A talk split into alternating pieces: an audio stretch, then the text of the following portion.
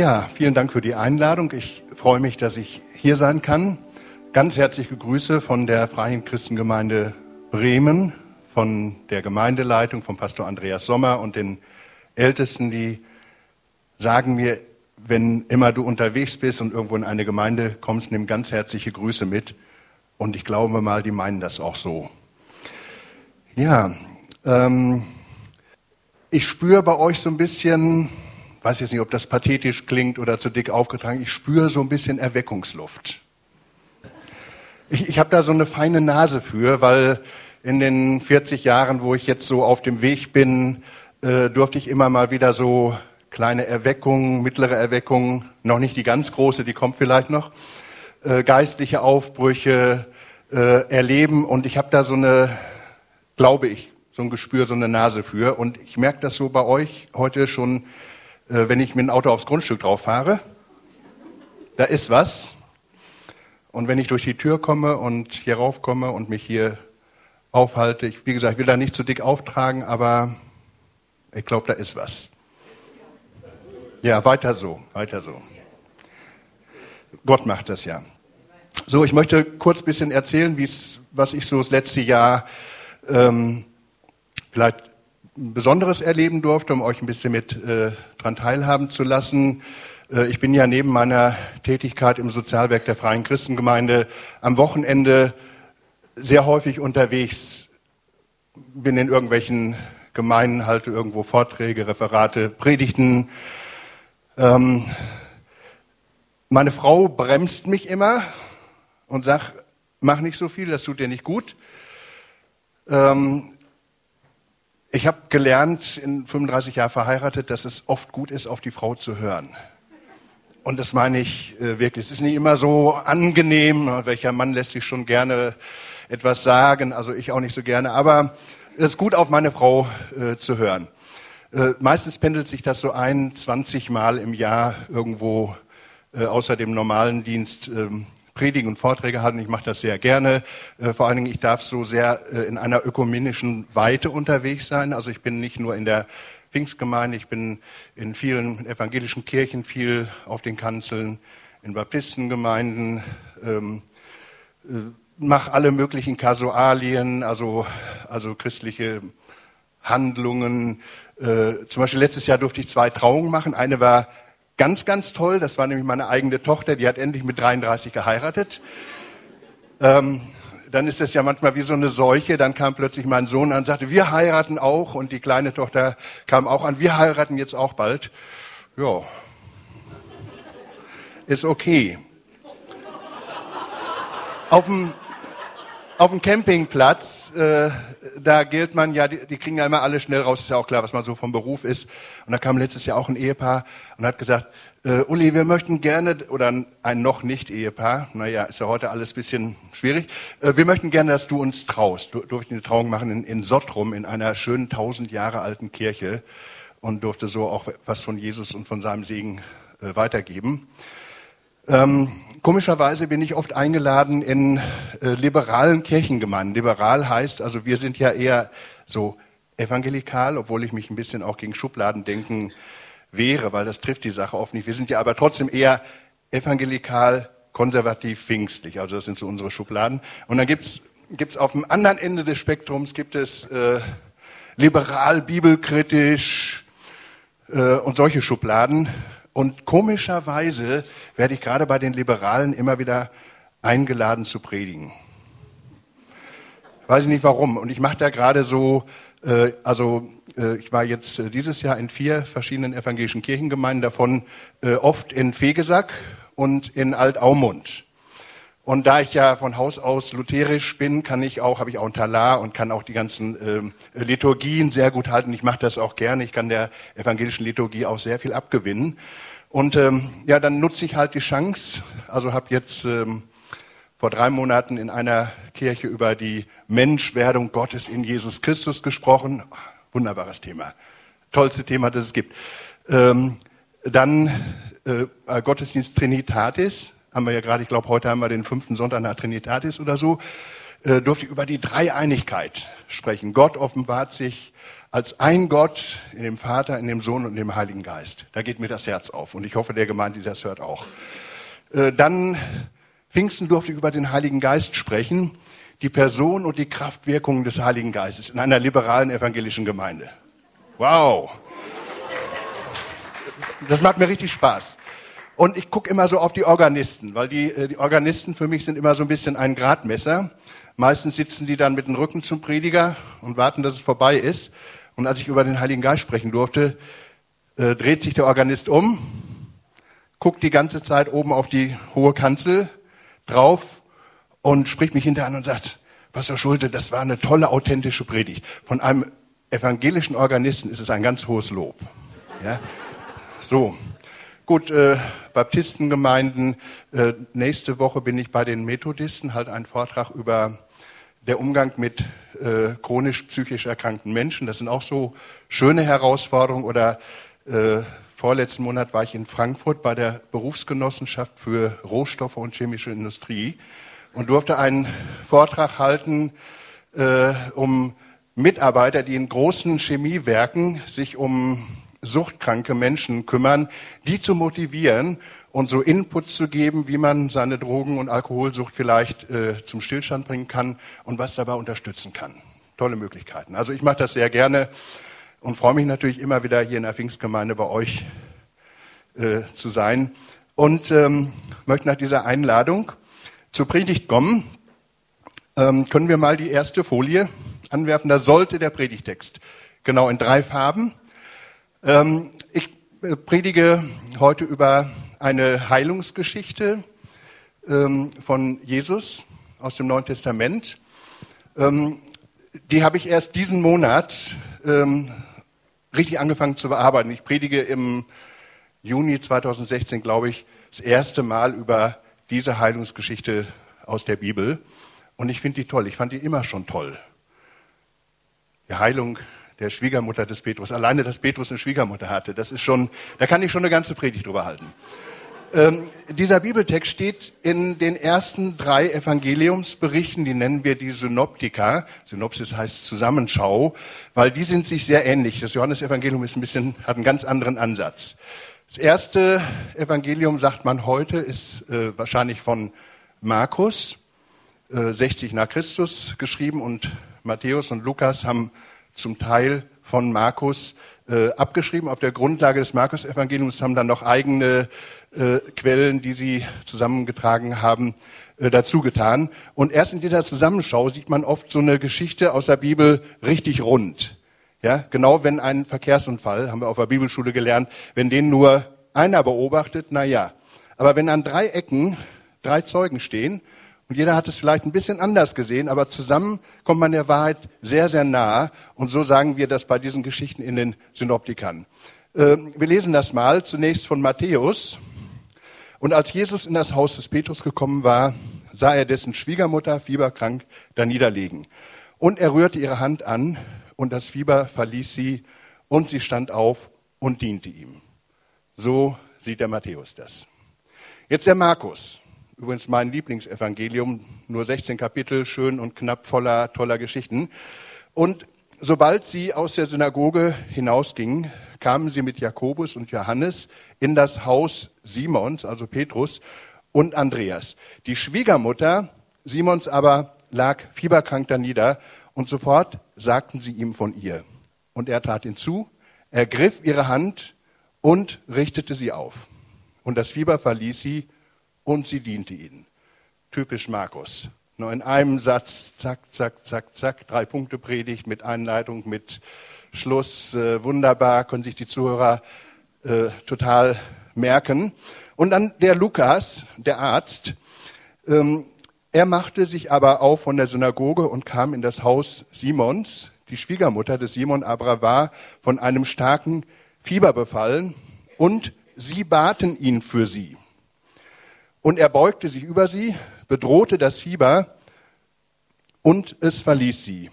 Sie aber stand sogleich auf und diente ihnen. Soweit äh, Gottes Wort. Die Predigt heute hat drei Punkte. Äh, zum ersten möchte ich mit euch ein bisschen die äh, Schwiegermutter des Petrus anschauen und so den ganzen Hintergrund. Dann möchte ich mit euch Jesus betrachten, wie er in dieser Situation, in der Begegnung mit dieser wahrscheinlich schwerkranken Frau äh, reagiert und handelt. Und als drittes ähm, möchte ich das Resultat der Geschichte, also was nach der Berührung durch Jesus in der Schwiegermutter vorging, was dabei herauskam aus dieser Geschichte. Diese drei Punkte möchte ich mit euch betrachten. Wir wollen mal zur ersten äh, Folie kommen. Ich habe jetzt jeweils bei den äh, Folien nur ganz knapp gehalten, immer ein klassisches Bild ähm, dabei getan. Die ersten beiden Bilder, also Punkt 1, Punkt 2, sind so etwa äh, 8. Äh, Jahrhundert nach Christus bis 1000 nach Christus. Äh, das sind ähm, kleine Kunstwerke, die in alten Kodizi, also in alten Bibelhandschriften neben dieser Heilungsgeschichte stehen. Und das finde ich ganz interessant. Äh, zum Beispiel hier in dieser Geschichte, äh, da stellt der äh, Künstler die Schwiegermutter des Petrus so dar, die hat schon so etwas wie ein, ein Leichentuch um die Beine gewickelt. Das heißt, äh, damals hat man äh, schon vermutet, die ist sehr, sehr schwer krank gewesen. Die hat nicht nur einen Schnupfen mit erhöhter Temperatur gehabt, sondern die war schwer krank, schwer fieberkrank. Man hat schon damit gerechnet, dass diese Frau stirbt, also eine schwer kranke Frau. So, und das wollen wir uns jetzt ein bisschen anschauen. Die Geschichte spielt in Kapernaum. Über Kapernaum werde ich euch heute, keine Angst, nicht viel erzählen, denn da habe ich euch ausführlich vor zwei Jahren drüber erzählt. Kann, sich vielleicht äh, der eine oder andere dran erinnern. Da haben wir ähm, Kapernaum verglichen mit Nazareth und Bethlehem. Und so, ich habe ein bisschen über Städte gesprochen. Darum nur kurz heute ähm, Kapernaum. Äh, wir stellen uns mal so vom inneren Auge äh, die Landkarte Israels vor. Israel ist so groß wie das Bundesland Hessen, fast genauso groß. Äh, rechts, wenn wir die Karte vor Augen haben, zieht sich von oben nach unten der Jordan durch. Ein kleiner Fluss fließt dann oben in Galiläa, Nordisrael, fließt der in den See Genezareth rein. Ähm, und unten am See Genezareth fließt er wieder weit, weiter bis unten im Süden ins Tote Meer. Und ähm, oben am See Genezareth in Galiläa, da gibt es jetzt an dem See ein paar sehr schöne Städte. Und eine davon, die liegt so nicht weit von der Jordan-Mündung, entfernt links oben am See Genezareth, das ist Kapernaum. Und dieser Stadt hat Jesus sich sehr oft und sehr gerne äh, aufgehalten. Es wird sogar einmal gesagt, er kam in seine eigene Stadt. Zehn Heilungsgeschichten sind uns alleine aus äh, Kapernaum bekannt. Es gibt keine Stadt in der Bibel, wo Jesus offensichtlich so viele äh, Zeichen und Wunder getan hat. Er war da sehr gerne. Die Leute waren total offen für ihn. Äh, wir lesen ein paar Mal in der, im Neuen Testament, wenn er nach Kapernaum kam, dann strömten die Leute zusammen und das Haus, wo er sich dann aufhielt, war so voll, dass die Leute sogar von draußen nicht reinkamen, auf der Straße stehen mussten und aufs Dach kletterten und alles Mögliche gemacht haben. Der See Genezareth, kennen wir, der ist, glaube ich, so 21 Kilometer lang, so in der Form einer Harfe kann man sich den ungefähr vorstellen, ist sehr fischreich. Das heißt, in den Städten, auch in Kapernaum, da waren äh, Fischer, so hatten kleinere Fischereibetriebe und unter anderem kamen eben ähm, Petrus und äh, Johannes und Jakobus und Andreas, die kamen daher beziehungsweise haben da gewohnt und äh, Petrus hat ein Haus dort gehabt, wo Jesus sehr oft zu Gast war. Nun ähm, gibt es da eine Schwiegermutter. Äh, Schwiegermütter, das wäre so ein Thema für sich komme ich vielleicht noch ein bisschen gleich drauf. Ich habe eine tolle Schwiegermutter, werde ich auch, euch auch ein bisschen von erzählen. Also Petrus war ja verheiratet, sonst hätte er keine Schwiegermutter haben können. Ja, das ist schon mal schlicht und ergreifend. Das heißt, diese äh, ganze Lehre des Pflichtzölibats wird durch die Bibel äh, völlig ad absurdum äh, geführt. Denn ähm, der Apostel Paulus schreibt mal an die Korinther, 1. Korinther 9, Vers 5, äh, vom Aufgeben der Rechte. Also Christen haben auch viele Rechte, gerade als Gotteskinder. Und Paulus schreibt manchmal, ich habe mein Recht aufgegeben, ja, um dem Evangelium zu dienen. Zum Beispiel lasse ich mich nicht von euch bezahlen. Ich könnte das tun, aber ich arbeite als Zeltmacher und mache von meinem Recht keinen Gebrauch. Er gibt Rechte auf. Ja, und genauso sagt er im 1. Korinther 9, Vers 5, äh, hätte ich nicht das gleiche Recht, Recht, eine Ehefrau mit mir zu führen wie Petrus und alle anderen Apostel. Das heißt, der Normalfall war, die Apostel waren verheiratet Und Petrus hat offensichtlich äh, seine Frau dann in späteren Jahren auf der Evangelisations- und Missionsreise als Apostel mitgeführt. Und sie haben gemeinsam, wie auch die alte Kirchengeschichte andeutet, gemeinsam Gott gedient. Also Petrus hatte eine Schwiegermutter. Möglicherweise waren die nicht immer äh, ein begeisterter Fan. Also wenn ich mir so vorstelle, die hat jetzt so ein, ein äh, Töchterchen. Ja, ich habe ja auch zwei Töchter.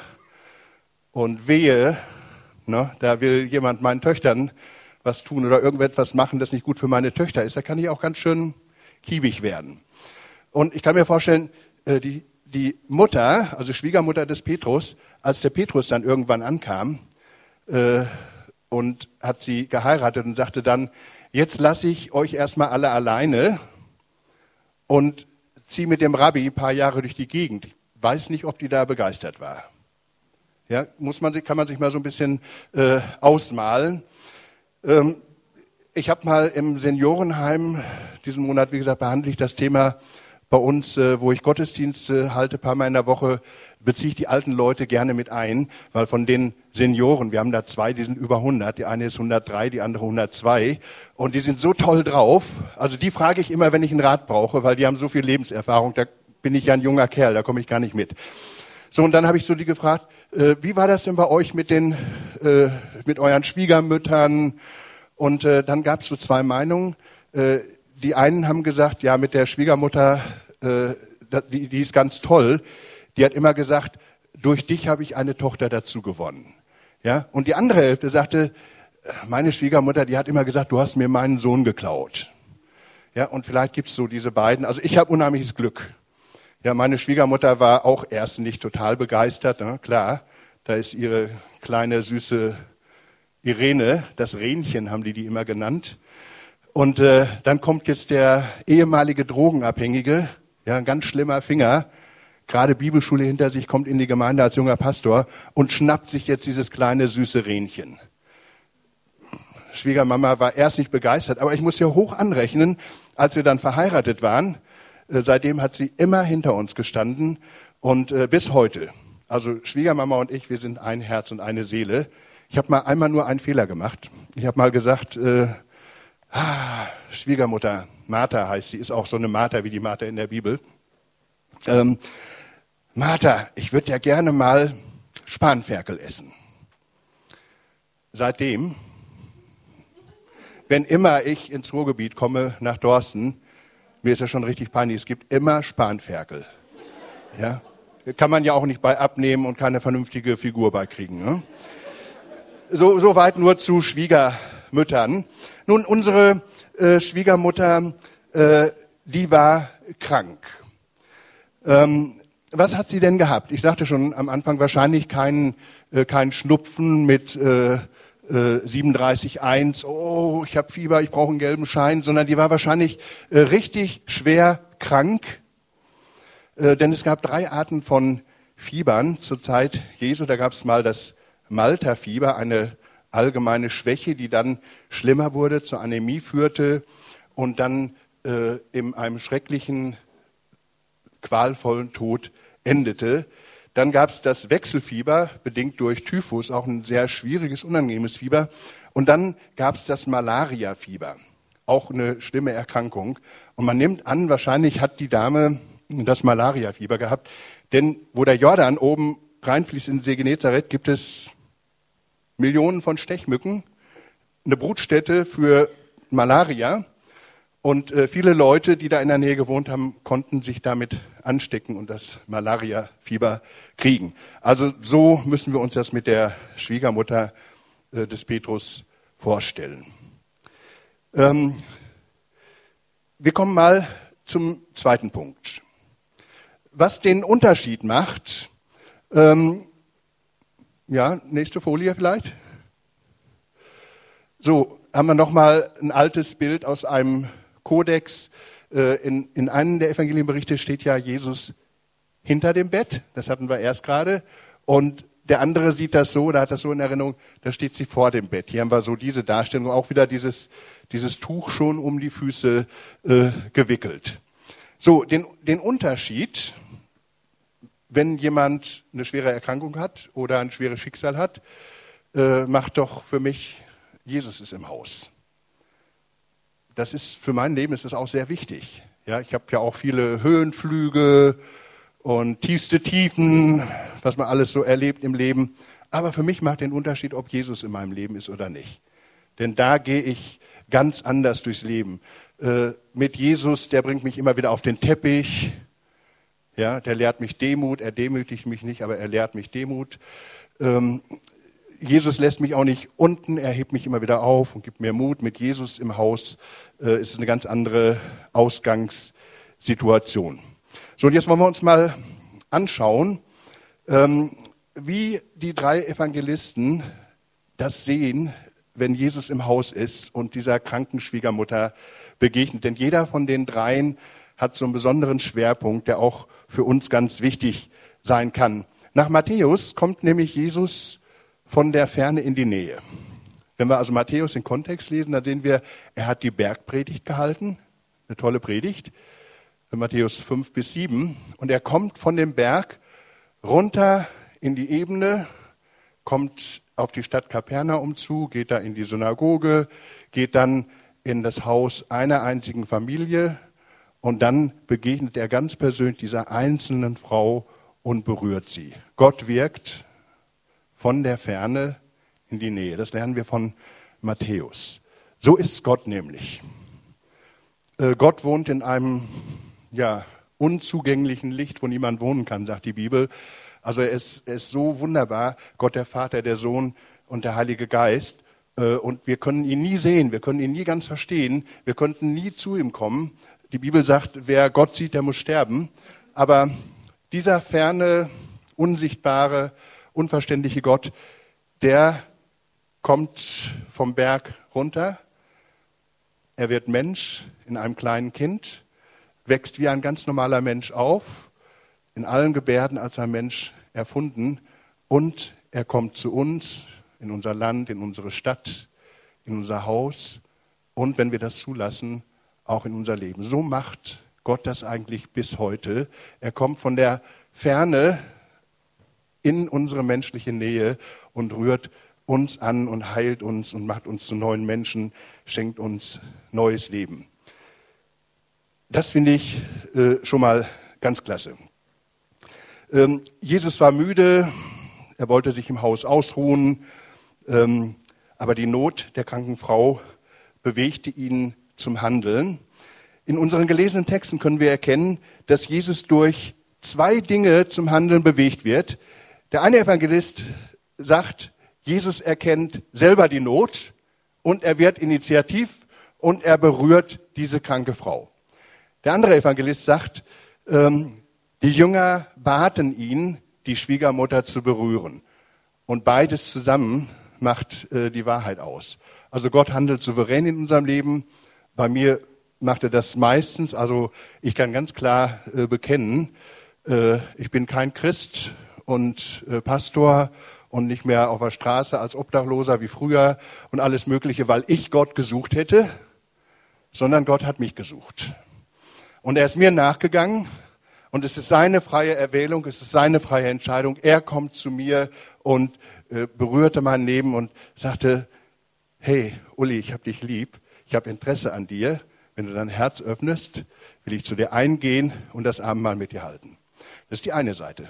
Die andere Seite ist, dass wir aber auch immer wieder bitten dürfen für Menschen, die uns am Herzen liegen, für Menschen, die krank sind, für Menschen, wo wir das Gefühl haben, die brauchen Jesus so nötig und die brauchen die Berührung Gottes, dann bitten wir und sagen, lieber Herr Jesus, rühr doch diese Freundin, diesen Freund an. Also beides ist wichtig und beides ist möglich. Nach dem Matthäusevangelium berührt Jesus die Hand der kranken Frau. Also das, diese Heilungsgeschichte spielt ja äh, am Anfang des Wirkens Jesus, Jesu. Also das heißt, die Schwiegermutter des Petrus und Jesus, die kannten sich noch nicht gut. Und wenn jetzt ein fremder Mann in ein Haus kommt und berührt eine Frau, mit der er nicht verwandt ist, das ist ein Tabubruch. Also im Altertum macht man das nicht, ist ein absolutes No-Go. Aber Jesus bricht manchmal Tabus. Also Äh, wir sollten das nicht unbedingt immer machen. Ja, also ich bemühe mich auch nicht um ständige Tabubrüche. Äh, kommt auch oft nichts äh, Gutes bei raus. Will ich schon ein bisschen vernünftig und weise sein. Aber Jesus, der Herr der Herren, der kann auch schon mal ein Tabu brechen. Manchmal sind ja Leute ganz empfindlich, äh, wenn ein Tabu gebrochen wird. Ich war äh, neulich mal in einer evangelischen Kirche und da kriegte ich eine Unterhaltung mit. Da haben sich vor dem Gottesdienst ähm, zwei Leute zwei Mitarbeiter gestritten.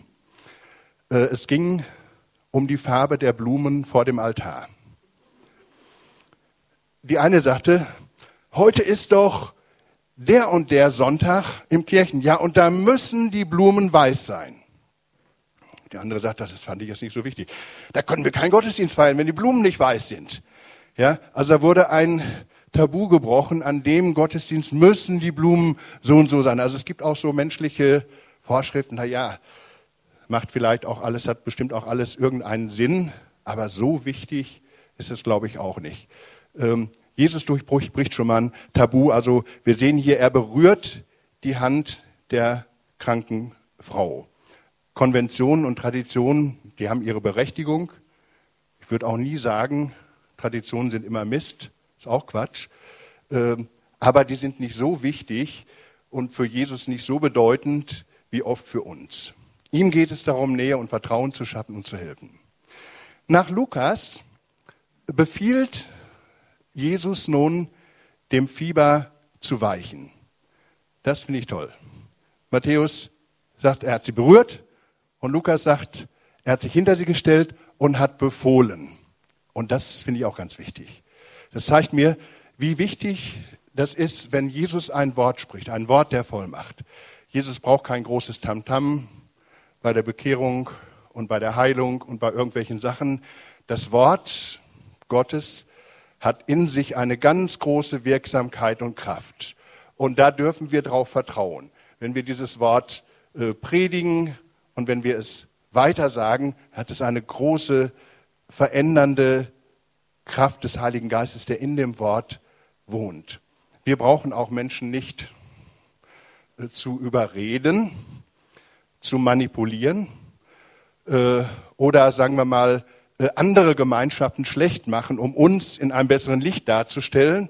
Das brauchen wir alles gar nicht. Ja, wir brauchen nicht über die Katholiken zu schimpfen. Äh, wir brauchen auch nicht über die liberalen Theologen zu schimpfen. Ähm, wir brauchen auch nicht über die Moslems zu schimpfen.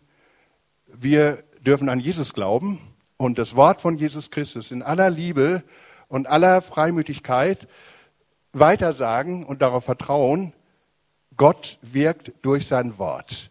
Bei der Schwiegermutter des Petrus, da stellt er sich nur dahin und spricht ein Wort. Und das Wort hat eine wunderbare Kraft. Ich war neulich in einer äh, Moschee. Ähm, wir waren eingeladen mit vier evangelischen Pastoren um in Bremen äh, ein dialogisches äh, Gespräch zu führen. Und ich habe ja, mögt ihr mich für steinigen oder auch nicht, ich habe ja immer schon, seit 40 Jahren, seit ich Christ bin, habe ich die Ansicht, ich gehe immer offen auf die Sachen zu. Ich bin auch mal bei den Freimaurern eingeladen gewesen, um einen Vortrag zu halten. Alles Mögliche. Und ich sage immer, wenn ich als Christ eingeladen werde, von Jesus und von meinem Glauben zu erzählen, dann gehe ich überall hin. Ja, also ich habe da auch nie so Ängste. Ähm, naja, also so kam ich in die Moschee.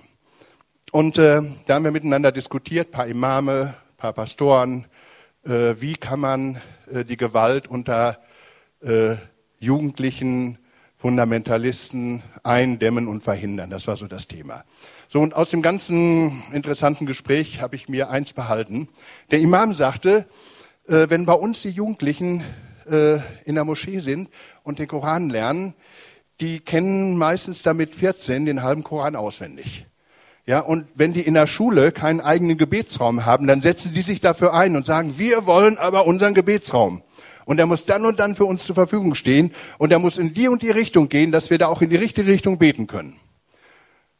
Und da sagte die evangelische Pastorin, ja, ich hatte, habe jetzt 30 Konfirmanden und äh, das ist ja toll, große Konfirmandengruppe.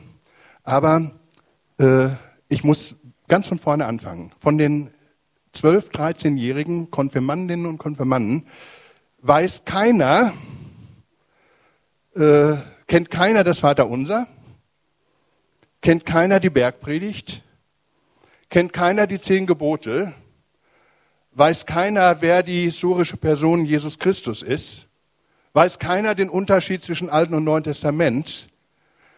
Da habe ich gedacht, das ist ein Unterschied. Ja, da haben wir bei uns einen Fehler gemacht im Land.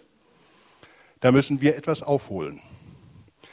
Ja, und ich sage ja, wir sagen das Wort. Es ist völliger Blödsinn in meinen Augen, jetzt über die schlimmen Mohammedaner oder Moslems, sagt man ja, äh, zu schimpfen und zu kämpfen. Nee, wir haben den Fehler gemacht.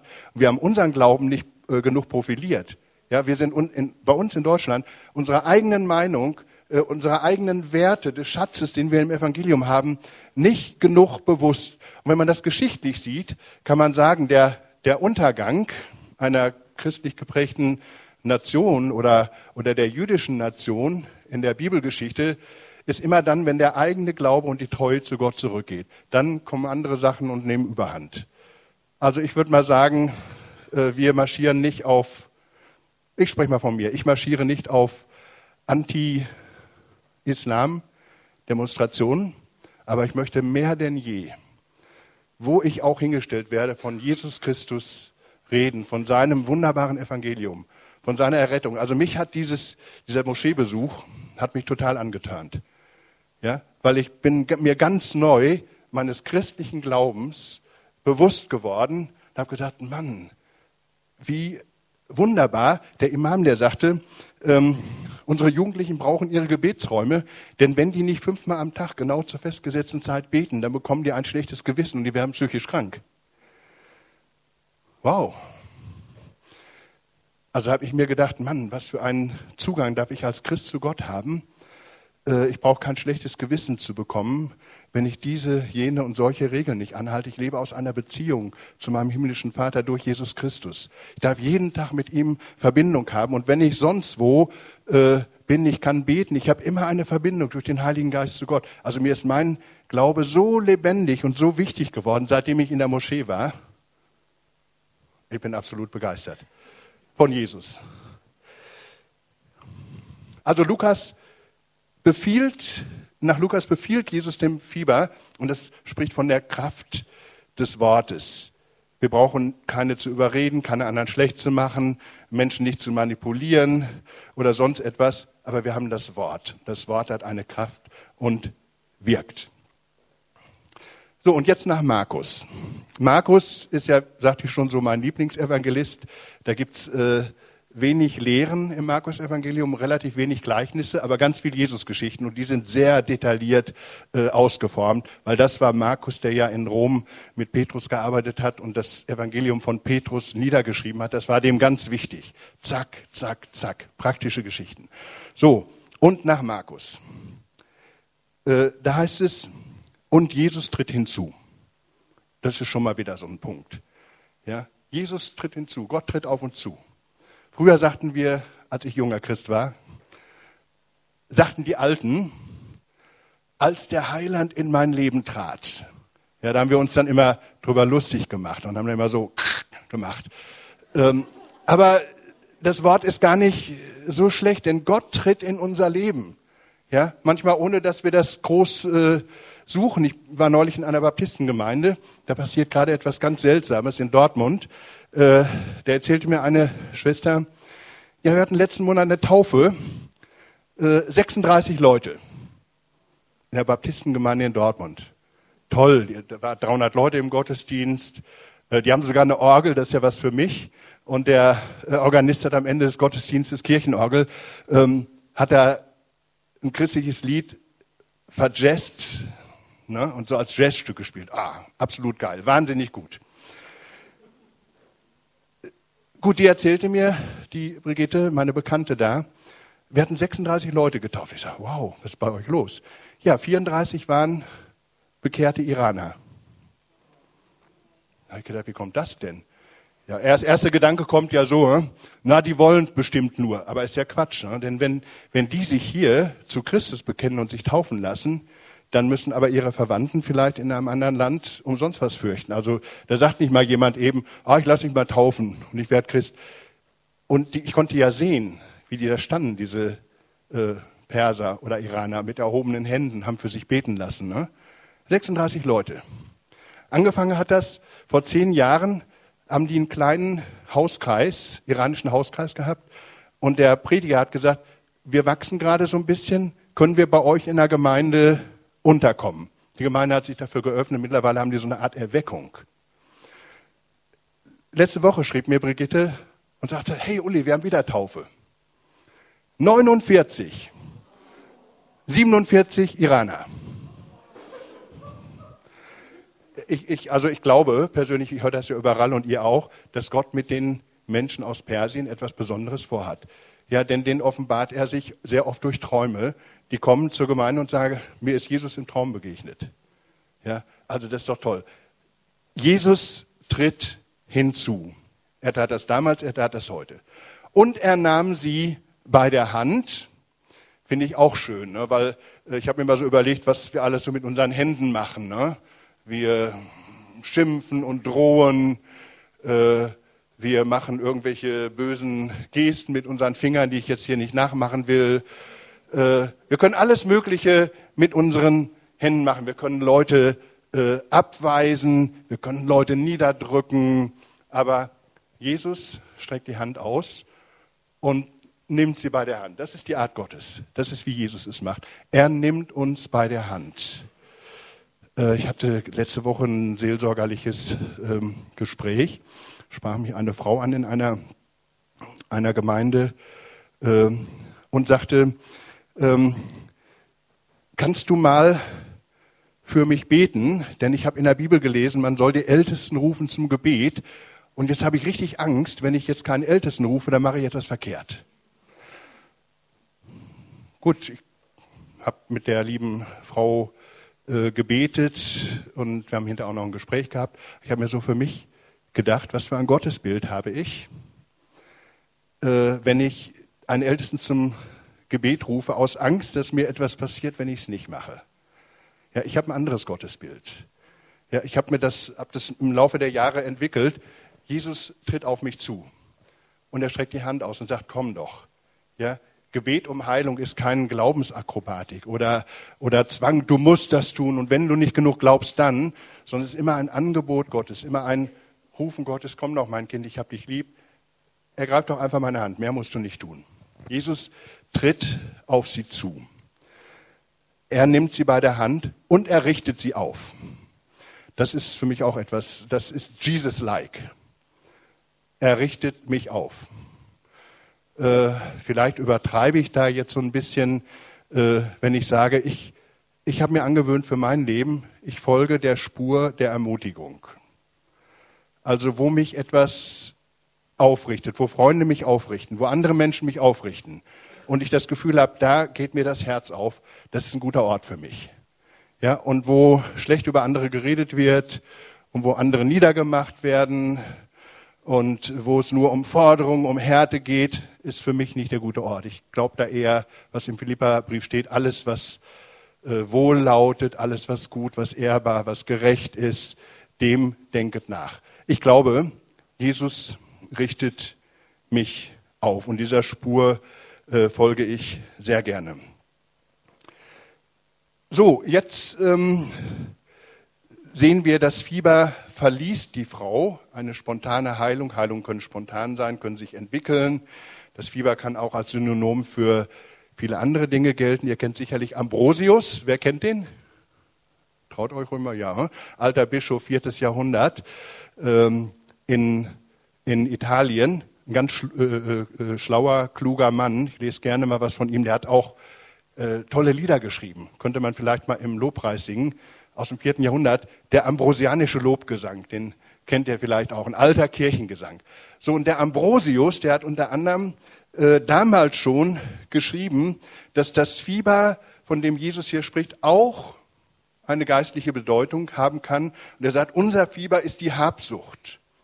Unser Fieber ist die böse Begehrlichkeit. Unser Fieber ist moralisches Fehlverhalten. Unser Fieber ist der Ehrgeiz und die Eifersucht, unser Fieber ist der Zorn. So, Jesus berührt uns und das Fieber verlässt uns. Mich muss er ziemlich oft berühren. Vielleicht ist es bei euch anders. Aber immer wieder sich Jesus und dem Heiligen Geist ausliefern. Wir erleben Befreiung und Veränderung. Und jetzt durchströmt eine Kraft Gottes diese Frau. Die Krankheit, die gelbe Hautfarbe, die Schwäche ist sofort von ihr genommen. Und jetzt komme ich noch kurz, meine Zeit ist ja auch schon rum, ähm, zum letzten Punkt. Da sehen wir jetzt nochmal die dritte Folie. So ist leider, ähm, wenn es so stark vergrößert ist, ähm, bisschen schwach so das Bild, aber ich finde es ein tolles Bild. Das ist nämlich von Rembrandt, also noch wieder ein bisschen später als die anderen beiden Bilder, paar Jahrhunderte. Und Rembrandt stellt sich die ähm, Heilung von der Schwiegermutter des Petrus so vor. Äh, wir sehen, Jesus berührt mit seinen Füßen die Füße der Schwiegermutter. Jesus berührt mit seinen Händen die Hände der Schwiegermutter.